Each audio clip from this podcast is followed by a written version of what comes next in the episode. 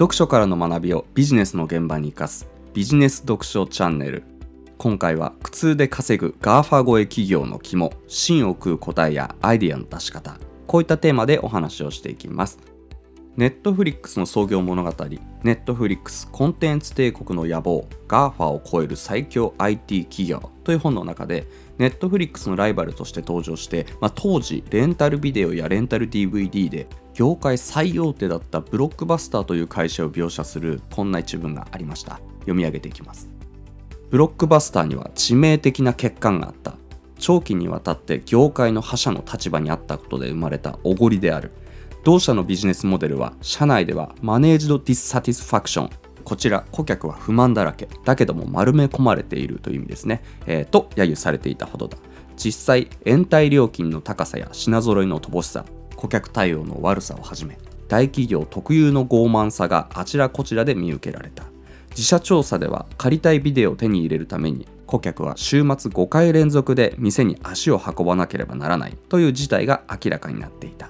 こういった内容です、えー、今日はこの部分を深掘りしていこうと思うんですけれども、えー、結論から先に言うとちょっと汚い言葉を使って恐縮なのですがクソだなとか最悪だなとかまあそういったことをね思う瞬間にこそビジネスチャンスがあるということ。新規ビジネスのアイデアだったり、えー、自社の商品やサービスの改善点だったり、まあ、あとはブログやコンテンツのネタを探す際にも顧客の pain 苦痛、えー、こちらを起点に考え始めると芯を食う答えやアイデアを見つけやすいのでぜひこれをお勧めしたいなと思います。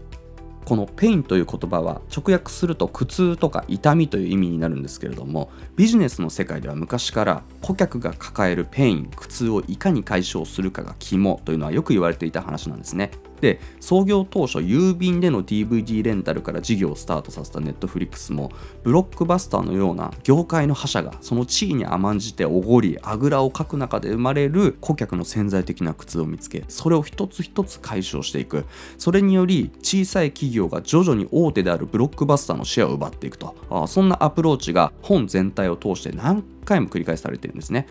この顧客の痛みを見つけてそれを解消していくという考え方が、えー、ネットフリックスを作った一つの要因なんだなということがよくわかります。でネットフリックスのライバルだったブロックバスターほどひどくはなくても世の中を見回してみると顧客は不満だらけだけど丸め込まれている状況。もっと具体的に言うと、まあ、日々のね生活を送っている中でもこの商品マジでクソだなとかここのサービス本当に最悪だなとかマジでもううんざりするわみたいなシーンって少なくないと思うんですけれどもこういうのって言ってみたら全てビジネスチャンスだったりするわけですよね。ですから常にアンテナを立てて、ま、自分が不満を感じた時にあ今強烈に苦痛を感じたペインを感じたと思ったらそれをすかさずスマホとかにメモしていくと新規ビジネスのアイデアっていうのはどんどん思いつくようになります。でペインにもいろいろと種類があるんですけれども例えば価格ですね。何か商品やサービスを買おうとして自分自身でこの商品高とかこのサービスこんな値段するのと感じるならばそれは氷山の一角というか同じように価格に対して苦痛を感じている人が自分以外にも潜在的にいっぱいいるはずなので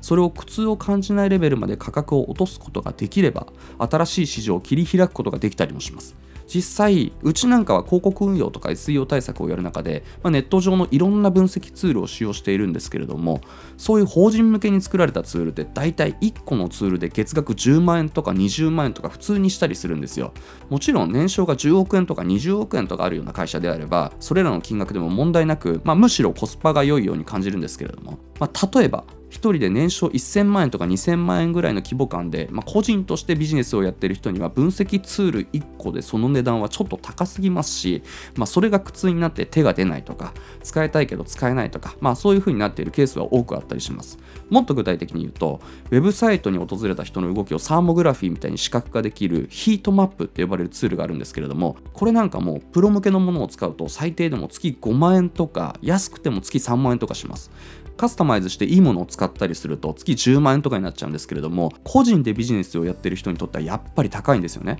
えでも最近では個人ビジネスでも Facebook 広告使いたいとかランディングページを分析したいとか広告運用したり自社サイトを運営する人が増えているので、まあ、ヒートマップ自体を使いたい人は多いんですよ。でこのギャップをうまく埋めるように最近になって使える機能を最低限に抑えて月額4000円ぐらいで使えるヒートマップが出てきたんですけれどもこういうふうにですね値段が10分の1近くにになってお手軽になったことで、まあ、ブロガーとか個人でビジネスをやってる人の間に一気に広がって今このサービスは全世界で利用者数を増やすことができているんですけれどもこれなんかもう価格に対するペイン苦痛ですね、えー、うまく解消することで成功している事例の一つだったりします。もちろんペインっていうのは価格だけじゃなくて例えば動作が重たくて使いづらいとかすぐに固まってしまうので使い物にならないとか、えー、マニュアルが全部英語で書かれているので分かりづらいとかいろいろあるんですけれどもペインを起点に考えるとこういうのって、まあ、いくらでも見つかりますしそこにいくらでもビジネスチャンスがあるわけです。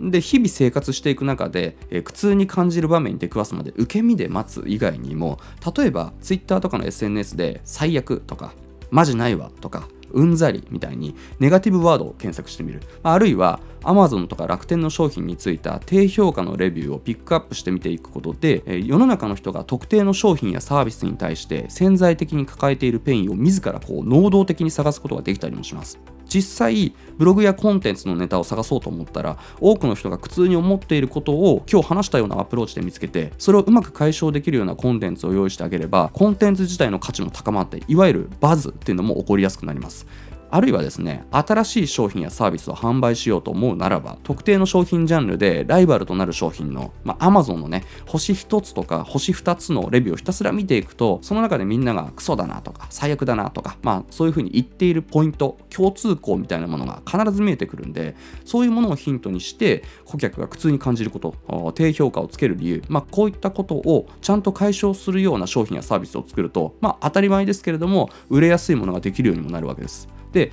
先日公開した音声の遠慮のない批判は稼ぐための To Do リスト。こちらでお話ししているようにこの顧客のペイン苦痛を起点に考え始めるアプローチは何にでも応用できますし芯を食う答えやアイデアを見つけやすいのでぜひこれをお勧めしたいなと思います、えー、今日は苦痛で稼ぐ GAFA 超え企業のキモ芯を食う答えやアイデアの出し方こういったテーマでお話ししました。ぜひ参考にしてみてください。